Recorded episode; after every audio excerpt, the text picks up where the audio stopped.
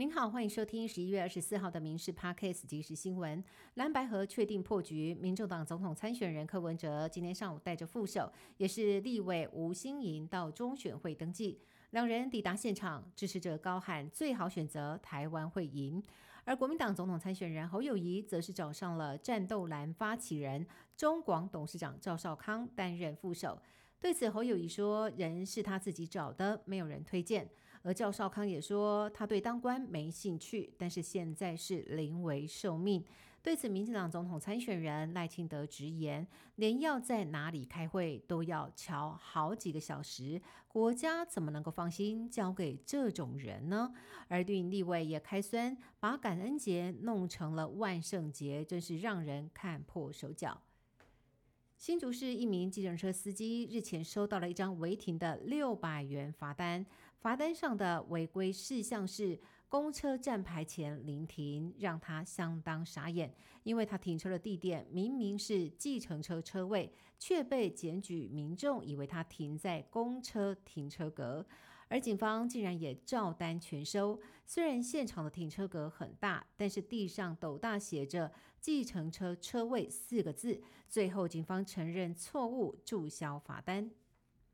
一连四天的台北宠物展今天在南港展览馆登场，现场除了猫狗以外，还卖起了爬虫动物，有罕见的变异两颗头的双头龟。还有毛卷卷的像泰迪熊的天竺鼠，以及有一双大眼、长得很像外星人的手工，都在场内亮相。六百家吃的用的相关品牌齐聚一堂，要抢攻一年六百亿元的宠物商机。而长期关注宠物议题的立委高嘉瑜，也带着白色秋田犬塔库拉来现身，要为宠物发声。冬天到了，围炉吃锅恐怕免不了又要喝点小酒。但是几杯黄汤下肚之后，经常发生许多酒驾憾事。饮酒更是和七项癌症有关，影响国人的健康巨大。全台有三成以上饮酒人口，其中更有一百万人有爆量的情况。加上年轻化的趋势，卫福部和马街医院合作，成立了全台首家戒酒暨酒瘾防治中心，宣誓协助国人预防酒瘾决心，也培育更多酒瘾专业人才，更呼吁有酒瘾的民众可以透过酒防中心来治疗。曾经在联合国从事环境发展事务工作的七十四岁英国籍男子杨麦克，每一年都会来台湾观光，对台湾风土民情情有独钟。在德国工作二十多年，他退休之后移居基隆，仍然不忘继续推动环保使命。近期还取得了中华民国居留证。热爱环保的他，逢人就宣导环保理念，希望在台湾推动减速，鼓励大家用行动来爱护环境与爱护台湾。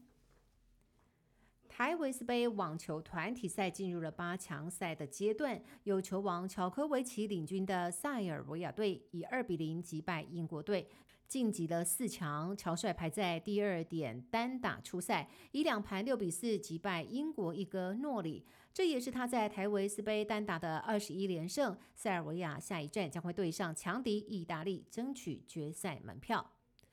北朝鲜官方媒体二十二号公布侦察卫星发射现场画面，神隐了一个月的领导人金正恩也公开现身，看到卫星历经两度失败，终于发射成功，笑得合不拢嘴。媒体眼尖发现，三十九岁的金正恩头发明显发白，引发议论。不过，隔没两天高调庆功的时候，金正恩的头发又黑了回来，并且再次与爱女金主爱合体现身。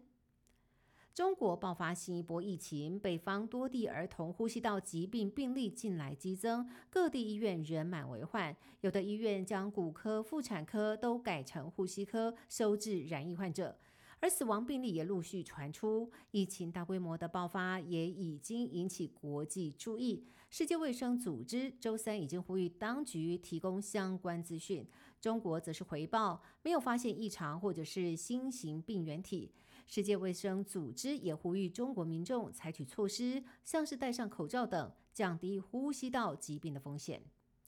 以上新闻由民事新闻部制作，感谢您的收听。更多新闻内容，请上民事新闻官网搜寻。